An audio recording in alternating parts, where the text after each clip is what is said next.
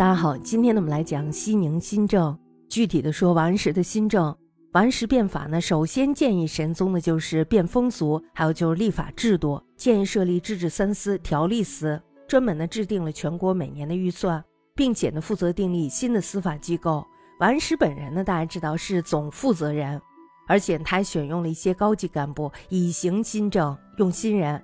我们知道他也是不得已，是吧？因为旧臣都是反对他的。人选呢有吕惠卿、程颢，还有就是苏辙、曾布、张纯等人。新法的内容呢有三大部分，第一呢是关于社会经济、政府财政方面。那么在这一部分当中呢，一共有七条。第一条呢是派遣考察团，先考察全国的农田、水利、赋税等等方面，以订立管理改革方案，七进地利，以增税收。那么第二部分呢就是军书法，原来地方上供给的物资都是有定额的。不可以增减。现在呢，则在东南六路、江浙京淮地区设立发运使，调查当地的物产，若是中央所需呢，则就地购买，然后呢，处于当地；其余的呢，则可以经营转运，平定物价。大家看，这是一好事儿，是吧？也就说呢，这时候国家是在调控经济的。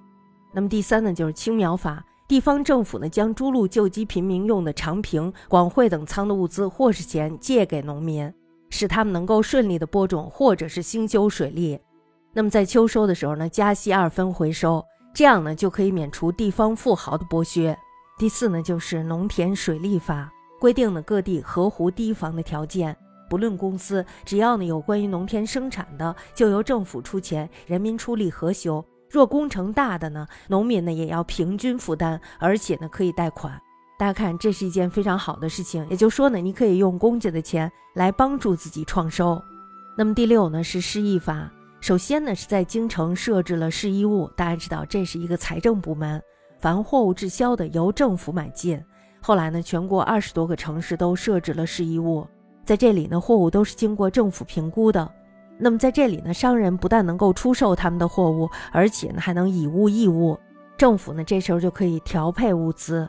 那么老百姓呢，在这里可以贷货款，或者是贷实物，利息呢是十分之二。那么第七呢，就是方田均税法，为了避免富豪逃税，政府呢这时候就规定，地方在每年秋收以后丈量土地，每户的土地呢必须要准确，以土质好坏及面积大小决定税额。这个呢是由京城推广至全国各地。那么接下来呢，我们要说的是第二大点。第二大点呢是关于国防与军事方面的。首先呢，第一点是保甲法，这是为了实行挥兵制而准备的。保甲呢是两个法。首先呢，我们来说一下保，以民十家为保，五保为大保，十大保呢为都保。这些呢都有公推的长官，以家父有能力者担任。凡每户有壮丁两人，必抽一人为保丁。农辖时习武，兼防盗，维持治安。这呢是国家的民兵部队。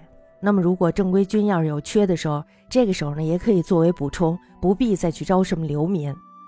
甲呢是以二三十家排比而成，各家呢沦为甲头，用以督促赋税以及青苗法。那么第二呢是宝马法，这个呢是为了培养战马，这是由政府拨幼马教人民养殖。如果要是经费不足的话，那么由政府来补助，以贫富户等结为保社。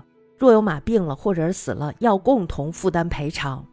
第三呢是将兵法，将全国的军队分区训练，以将为单位，每将呢有三六七千人，或者呢是万人不等。基础编制呢为队，一队呢大约有五十人。这个方法呢是为了改革更数法，使兵将合一，分区训练防守。那么第四呢是整军，凡是不能任禁军的，降为地方的乡军；那么不能任乡军的呢，就除去兵籍，降为平民。然后呢，又规定年五十以上者可以卸甲归田。如此一来呢，裁减了将近一半多的兵额。那么第五呢，是武器改良，将几个州呢集中于一个地方来设军器监，然后呢派官管理，招募良工，统筹监制武器，品质呢务求精良。那么接下来呢是第三大点，在这一大点中呢，一共包括四小点。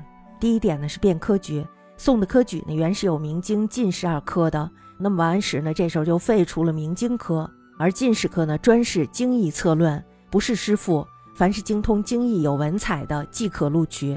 而且呢，又设明法新科，是律令形统大义，以进士未取者来考此科。第二呢，就是变学制，实行的是太学三舍法，学生呢仍限官员子弟，出进外舍呢名额为七百人，然后呢经考试升到了内舍，名额呢是有两百人，再升上舍，名额为一百人。